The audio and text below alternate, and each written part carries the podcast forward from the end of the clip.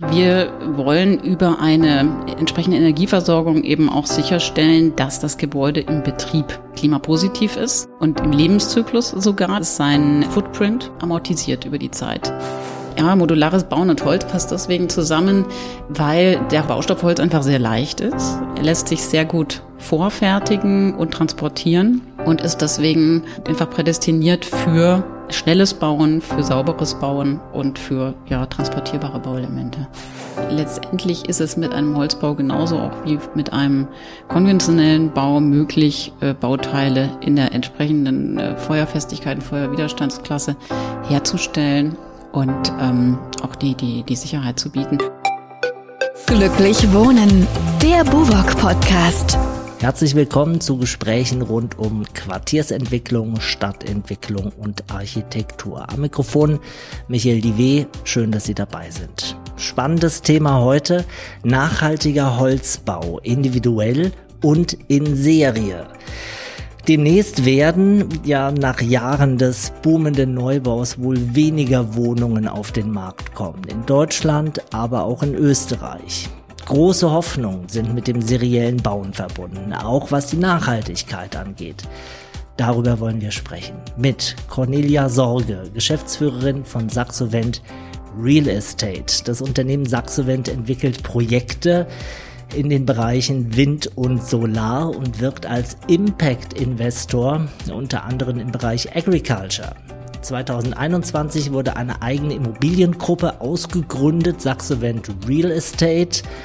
Erklärtes Ziel, klimapositiv bauen. Herzlich willkommen, Cornelia Sorge. Danke, ja, ich freue mich äh, und danke für die Einladung. Ähm, ja, bin gespannt auf, auf unser Gespräch und äh, berichte gerne von unseren Tätigkeiten. Ja, wir sind gespannt. Sie haben ja einen relativ breiten Einsatzbereich als Saxovent. Wind, Solar, Sie sitzen hier in Berlin, sind dem Klimaschutz äh, verpflichtet und jetzt auch Immobilien. Erklären Sie mal, wie passt das alles zusammen und wie kam es zu dieser Mischung?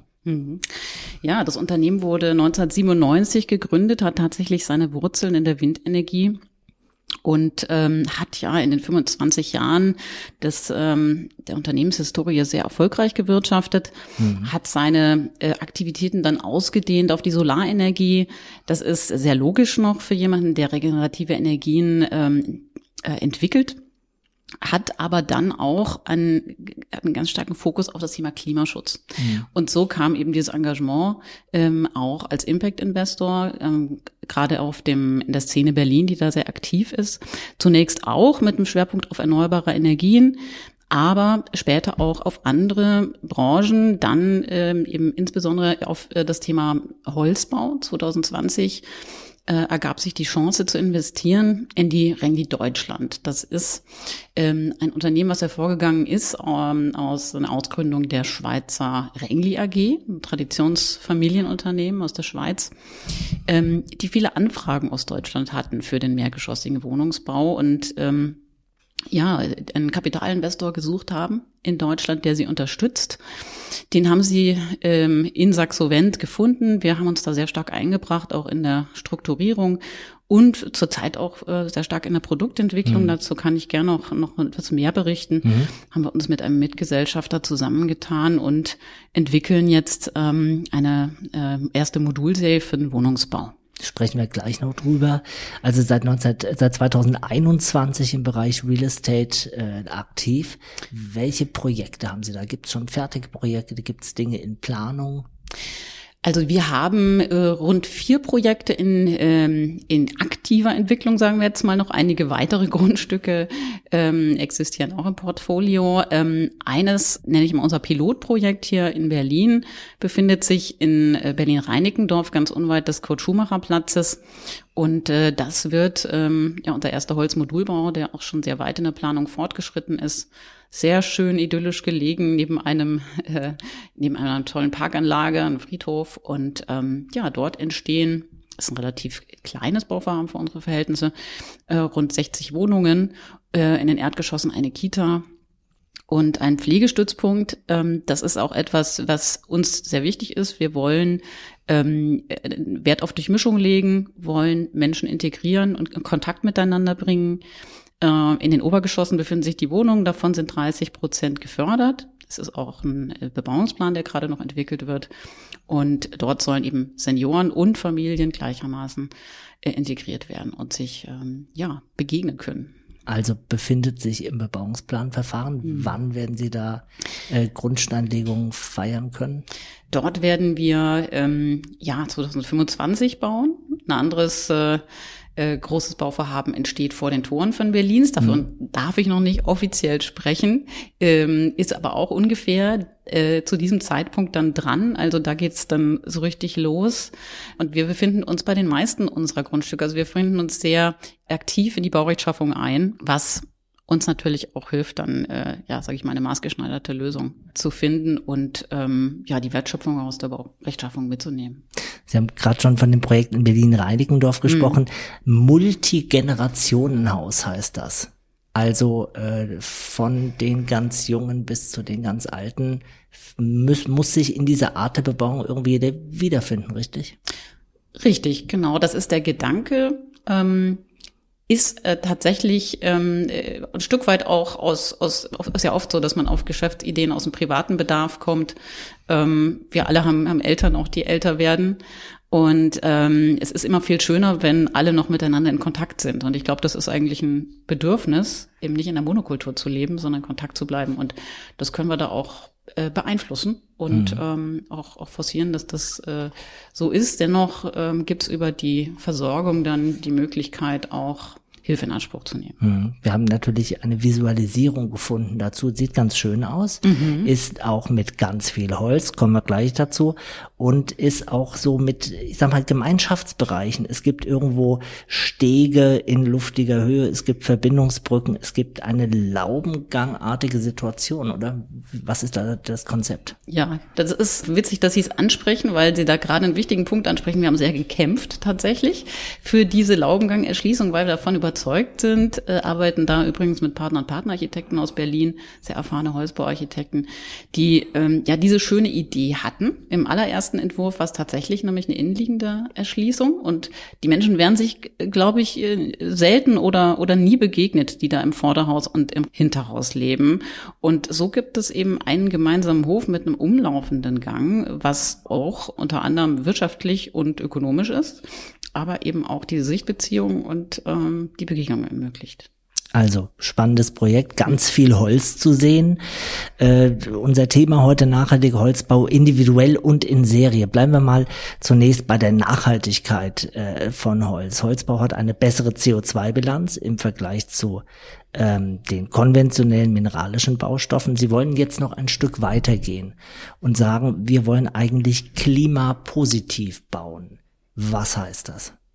Ja, richtig. Wir wollen über eine entsprechende Energieversorgung eben auch sicherstellen, dass das Gebäude im Betrieb ähm, klimapositiv ist und im Lebenszyklus sogar. Das heißt, das ist sein ähm, Footprint amortisiert über die Zeit, über die ähm, regenerative Energie, die auf dem Grundstück verfügbar ist, äh, über natürliche Quellen, ähm, sei es Geothermie, das ist die Regel, oder eine Luftwärmepumpe. Mhm. Das unterstützt durch äh, Photovoltaik, die äh, Strom liefert für die Wärmepumpe, aber auch für den Nutzerstrom. Und ähm, ja, ähm, in der Regel ähm, muss man noch ein paar andere Maßnahmen dann treffen. Äh, die meisten Gebäude sind heutzutage sehr, sehr gut gedämmt. Das ist ja schon Standard geworden. Wärmerückgewinnung, das sind auch Instrumente, die eben dabei helfen, Energie zu sparen.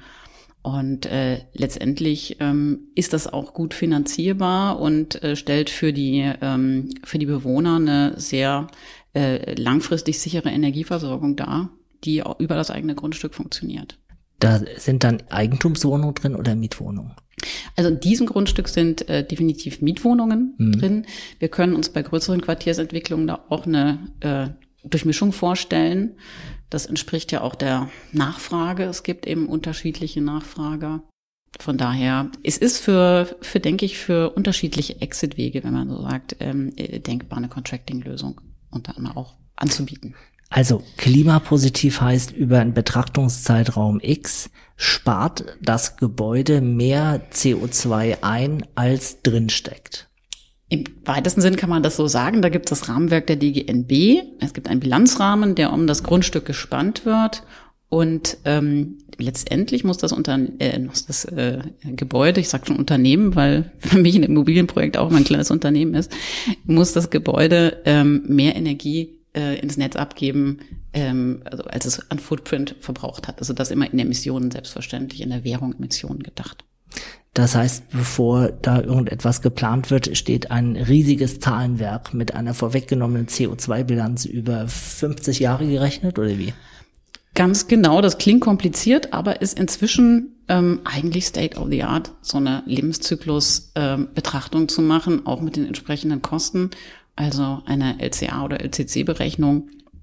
Das machen wir inzwischen auch äh, intern. Wir haben sehr gute Energieberater, aber äh, bauen da immer mehr äh, eigene Kompetenzen auf, haben auch einen eigenen äh, Energieplaner, der die Energiekonzepte für unsere Quartiere erstellt. Und wahrscheinlich nimmt eigentlich zuletzt die DGNB, also die Deutsche Gesellschaft für nachhaltiges Bauen, da irgendwie äh, an die Hand bei so einem Unterfangen, oder?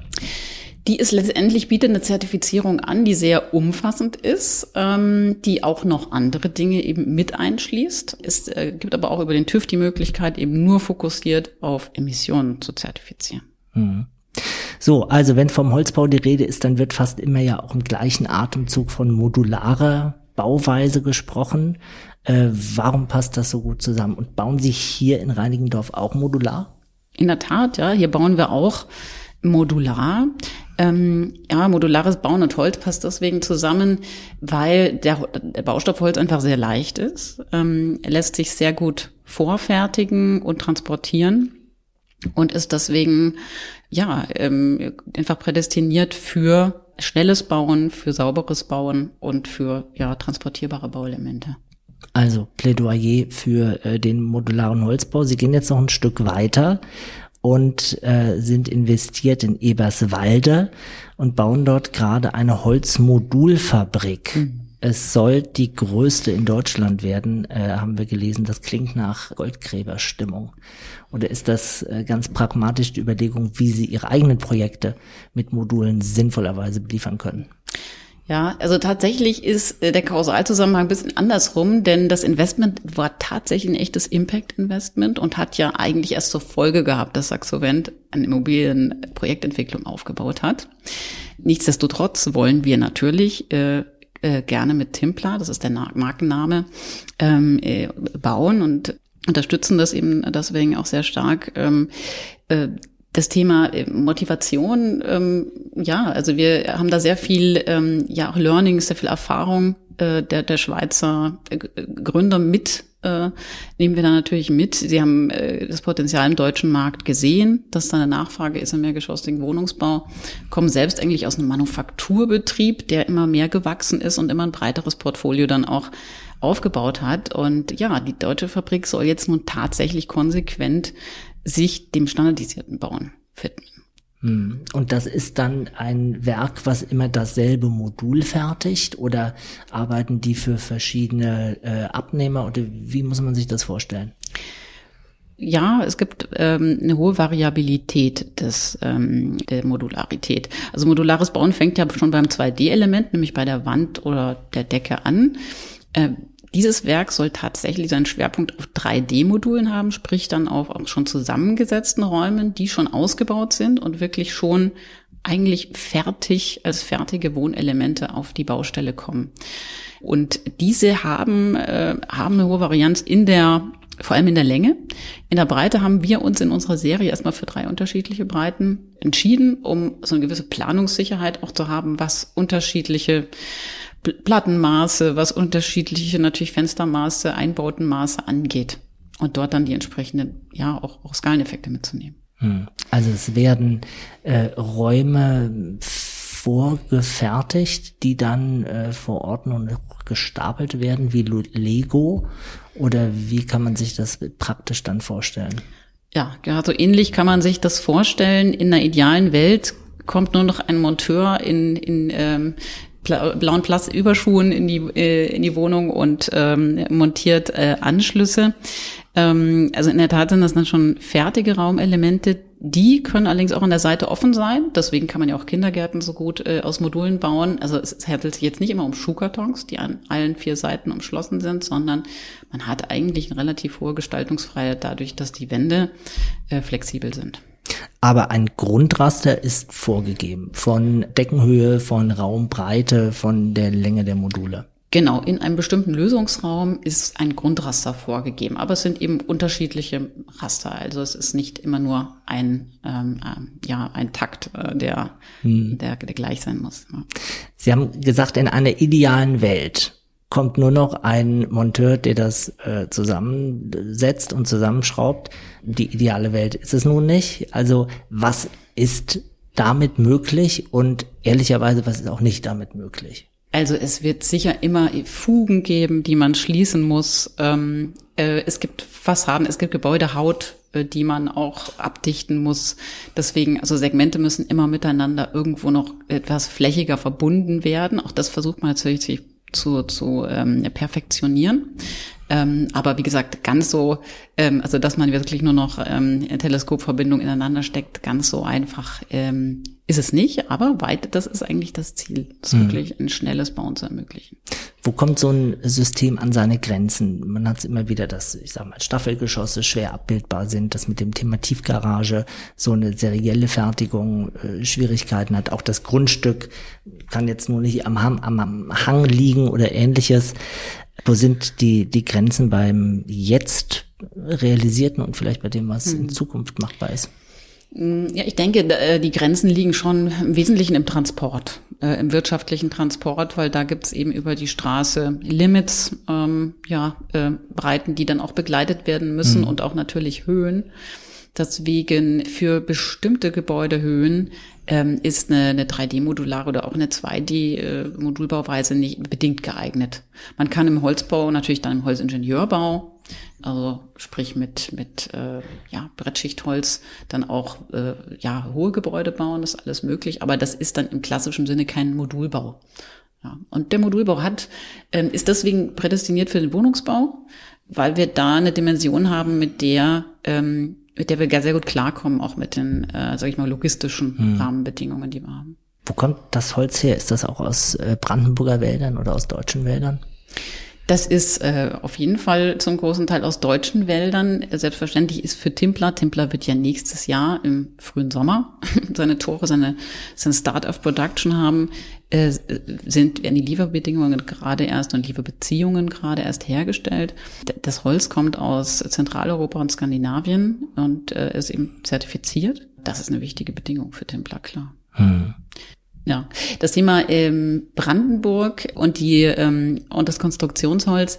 Im Moment das, das äh, traditionelle Konstruktionsholz ist ja die Fichte und dafür sind momentan die äh, Maschinen auch noch ausgelegt. Ähm, die Kiefer hat die Eigenart, ähm, relativ stark zu harzen. Ne? Darauf ähm, müssen ja die Sägeblätter auch irgendwo eingestellt sein. Daran arbeitet die Industrie, auch damit zurechtzukommen. Ja, es gibt also Werkstoffplatten, die die Kiefer ähm, beinhalten und die wir auch beziehen. Und ähm, da will sich Timpler weiterentwickeln, äh, will auch natürlich langfristig auch mit anderen Holzsorten umgehen können. Stichwort Waldumbau. Ja, also da schauen wir natürlich auch in die Zukunft. Mhm.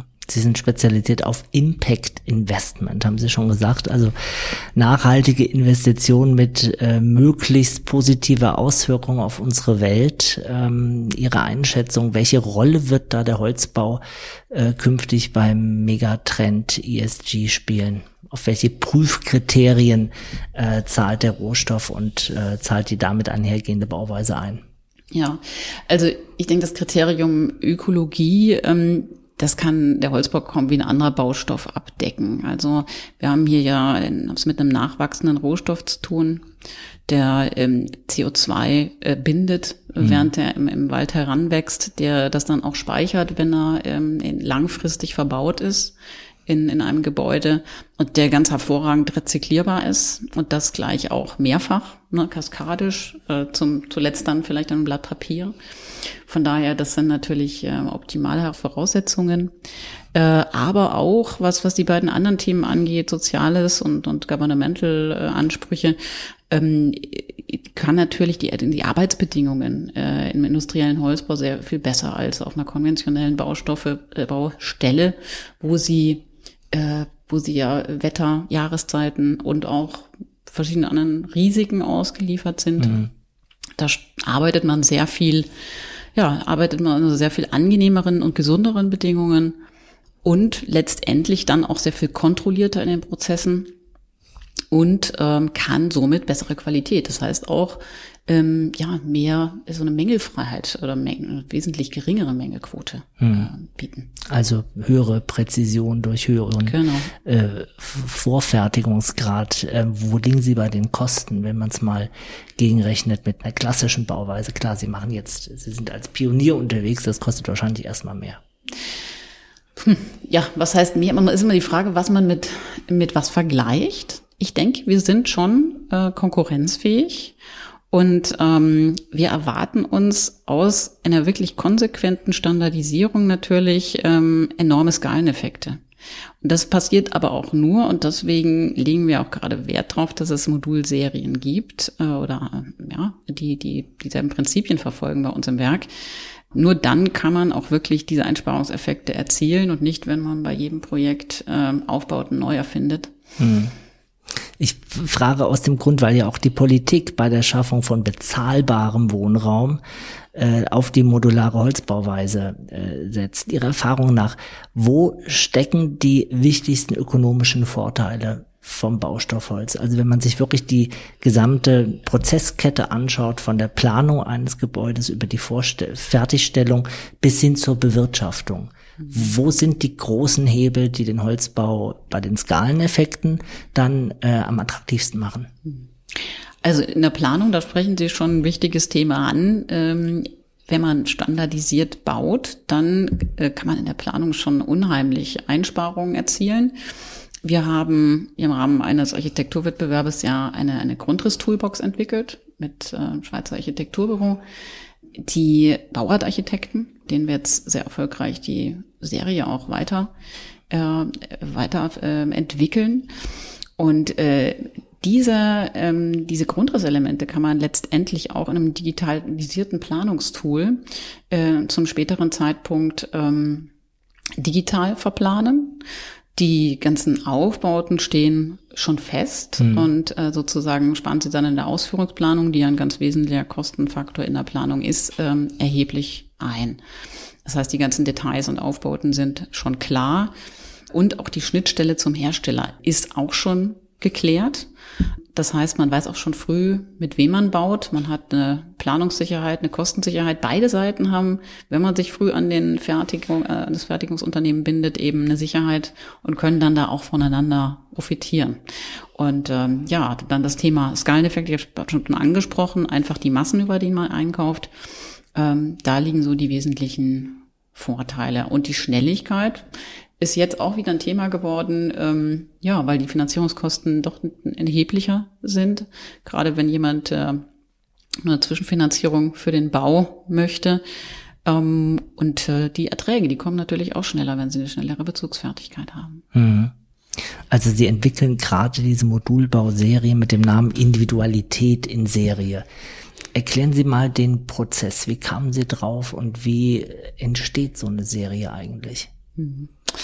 Ja, wir kamen drauf, wir haben uns ja zusammengetan mit einem Mitgesellschafter. Wir sind ja drei große Gesellschafter ähm, bei, bei der Templar, einer Pensionskasse und haben gemerkt, wir haben große Bebauungspläne, die wir in den nächsten Jahren entwickeln wollen. Und schon im eigenen Interesse äh, wollen wir jetzt planen und wollen sicherstellen, dass wir dann ein Produkt haben, mit dem wir gut zurechtkommen und das aber auch so designt ist, dass eben auch andere dritte Kunden äh, das Produkt vom Markt abnehmen ähm, und haben deswegen einen Architekturwettbewerb ausgelobt mit sechs geladenen Büros, die auf den Wohnungsbau und Holzbau spezialisiert waren, die wir dementsprechend auch ausgewählt haben. Und äh, da sind wir letzten äh, Dezember dann eben ähm, zum Ergebnis gekommen, äh, mit einem zufälligerweise auch Schweizer Büro äh, weiterzuarbeiten und äh, sind hier gerade, sage ich mal, in den letzten Zügen, ähm, die Serie auch, auch äh, abzuschließen, damit sie dann am frühen Sommer nächstes Jahr auch vom Band laufen kann. So, und dann kann theoretisch jeder Bauträger oder jede, jede Wohnungsbaugesellschaft kommen und sagen, äh, liebe Firma Saxovent, ich möchte gerne von eurer Serie so und so viel Stück und habe dieses Projekt und möchte euch binden. Und zwar von der Fertigung der Module bis zur Fertigstellung. Richtig, ja. Wir sind die AGE Modulare Holzbau. Da muss ich noch mal ein bisschen Werbung machen, zusammen mit unserer befreundeten Pensionskasse und äh, der sächsischen Ärzteversorgung. Und äh, ja, wir zusammen ähm, bieten diese Modulserie an und das eben im Schulterschluss mit Templar die die Fertigung übernehmen. Und ja, gerne kann sich, können sich Kunden bei uns melden. Und zwar ist auch ganz wichtig, ähm, Experten zu befragen, also die großen Wohnungsbaugesellschaften, mhm. ähm, ob sie, ja, wie sie unsere Grundrisssysteme beurteilen und was sie für Ausstattungskriterien haben, damit wir auch nicht am Markt vorbei entwickeln. Dieses Thema Individualität, architektonischer Anspruch und Fertigen in Serie. Das wird ja häufig so als Gegen, äh, als Widerspruch wahrgenommen. Was ist Ihre Erfahrung? Sie haben ja mit Architekturbüros interessanterweise da zusammengearbeitet. Nicht nur mit Ingenieuren, sondern mit Leuten, die von der kreativen Seite kommen. Ja, also letztendlich ist der Lösungsraum ziemlich groß. Das Ziel war ja, unterschiedliche städtebauliche Figuren abbilden zu können, von der Zeile zum Punkt äh, zu einem Hofhaus und äh, vom innenliegenden Treppenhaus zum Laubengang. Ähm, alles sollte darstellbar sein und das eben mit äh, qualitätvollen Grundrissen, die funktional, äh, ja, die gut funktionieren, die aber auch räumlich Qualitäten bieten. Und ähm, gibt gerade der Gewinnerentwurf bietet die Möglichkeit, die Module zu 99 Grad zu drehen. Und so haben sie wirklich eine ganz erhebliche äh, Vielfalt, die da entsteht. Ne? Ähm, und die Längen äh, sind bei uns bei den Modulen bis zu 13 Meter variabel. Also da können wir von Bauvorhaben zu Bauvorhaben auch springen. Und äh, denke, äh, haben damit echt einen guten Baukasten, der verschiedenste Bedürfnisse erfüllt. Mhm. Sie sind äh, als Firma Saxovent auch engagiert in der Koalition für Holzbau.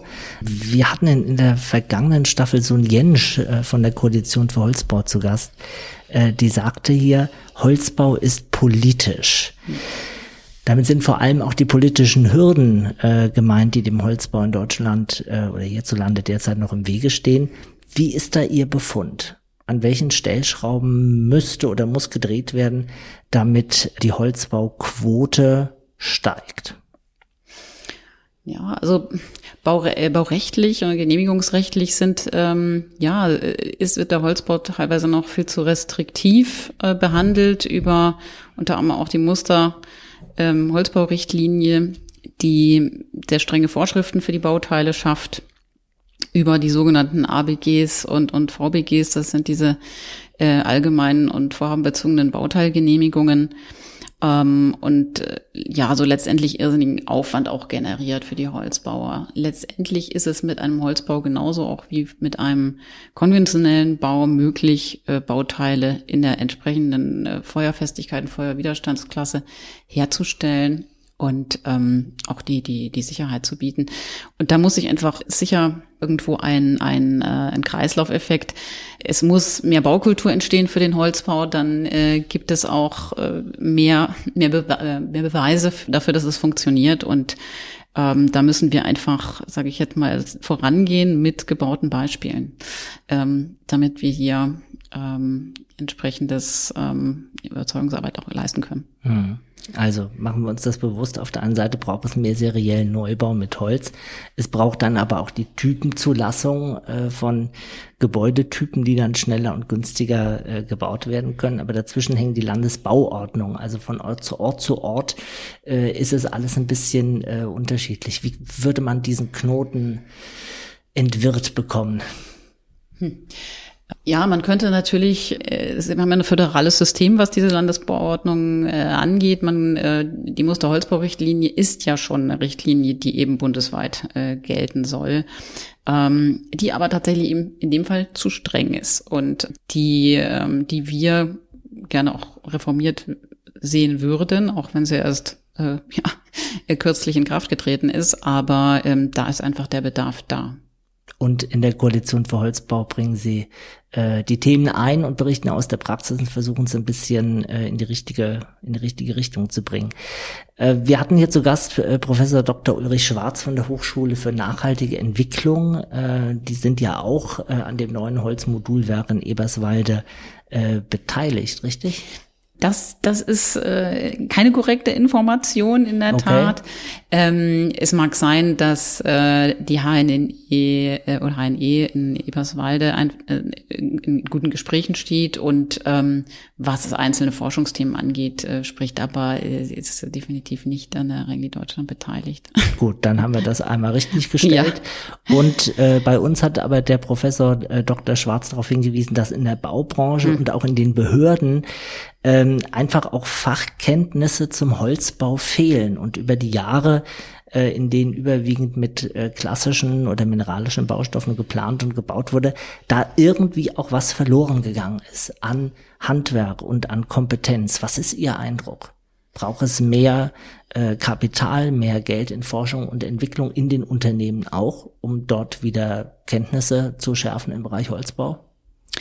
Ja, äh, es ist tatsächlich so, die großen Holzbauunternehmen haben, äh, stellen große Budgets bereit und finanzieren ihre Forschung privat. Ja, in, gerade großen Österreicher machen das. Das ist in, in Deutschland ähm, noch nicht ähm, so verbreitet und wird auch sicher ähm, verstärkt werden. Also wir müssen auch im Know-how-Aufbau, also auch in der in der Architekturausbildung sicher äh, da äh, mehr äh, mehr Know-how vermitteln. Die TU München ist da ein gutes Beispiel, die eine starke Holzbauausbildung hat oder auch die äh, die Rosenheimer äh, die Rosenheimer Uni oder eben auch die HNE, die einen sehr starken Schwerpunkt dann auf auch äh, Grundlagenforschung und äh, Waldbau hat.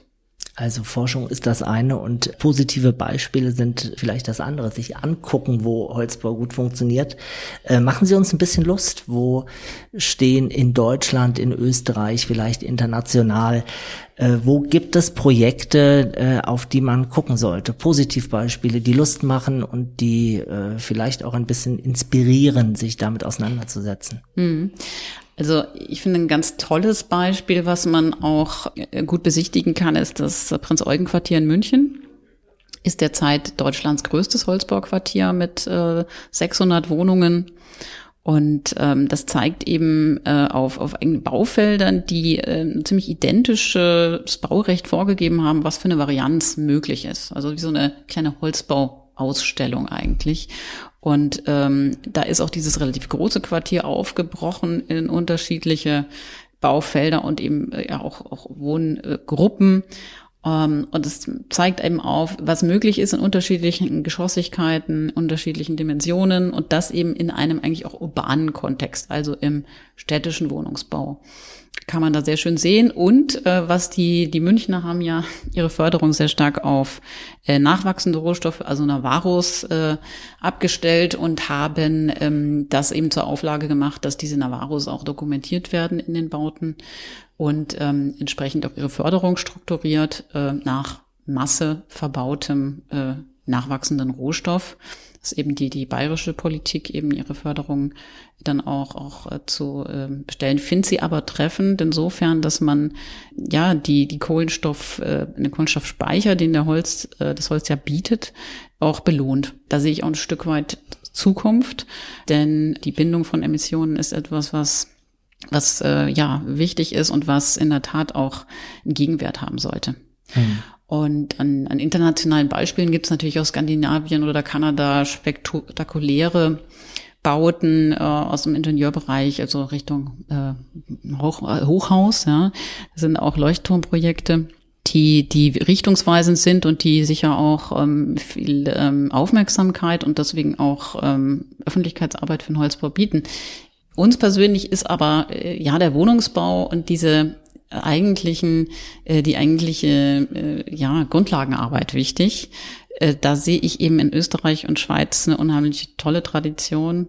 Das Ganze ja kulminiert sich so ein Stück weiter in Vorarlberg. Ne? Die Vorarlberger Holzbauschule ist eine, finde ich, architektonisch ähm, sehr weit fortgeschrittene, die sehr rational ist, aber eben auch eine, eine unheimliche Ästhetik mitbringt und das dann echt auf den Punkt bringt. Äh, da kann man gut einfach Beispiele ableiten und jetzt kann man sich zum Beispiel nehmen für eine Umsetzung industriellen äh, Holzbau die Beispiele packen wir gerne bei uns äh, in die Show Notes, dass man ein bisschen gucken kann. Äh, Sie haben gerade schon die Zukunft angesprochen. Blicken wir mal in die Zukunft. Äh, wo steht der Holzbau in zehn Jahren?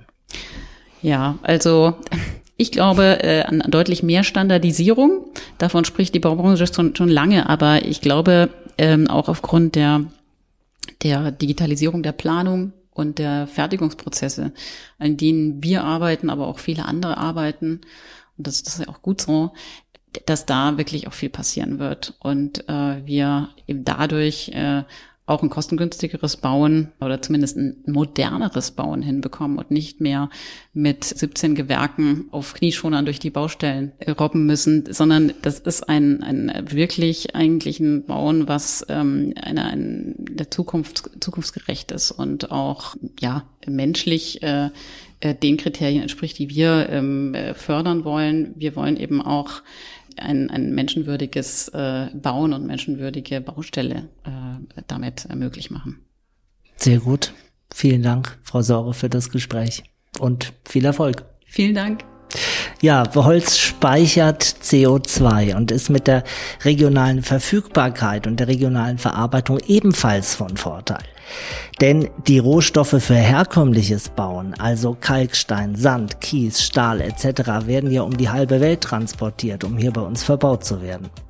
Holzbau bietet die Chance, seriell, schneller und günstiger wirklich nachhaltigen Wohnraum zu schaffen. Auch die architektonische Individualität lässt sich im Modulbau mit Holz mittlerweile gut lösen.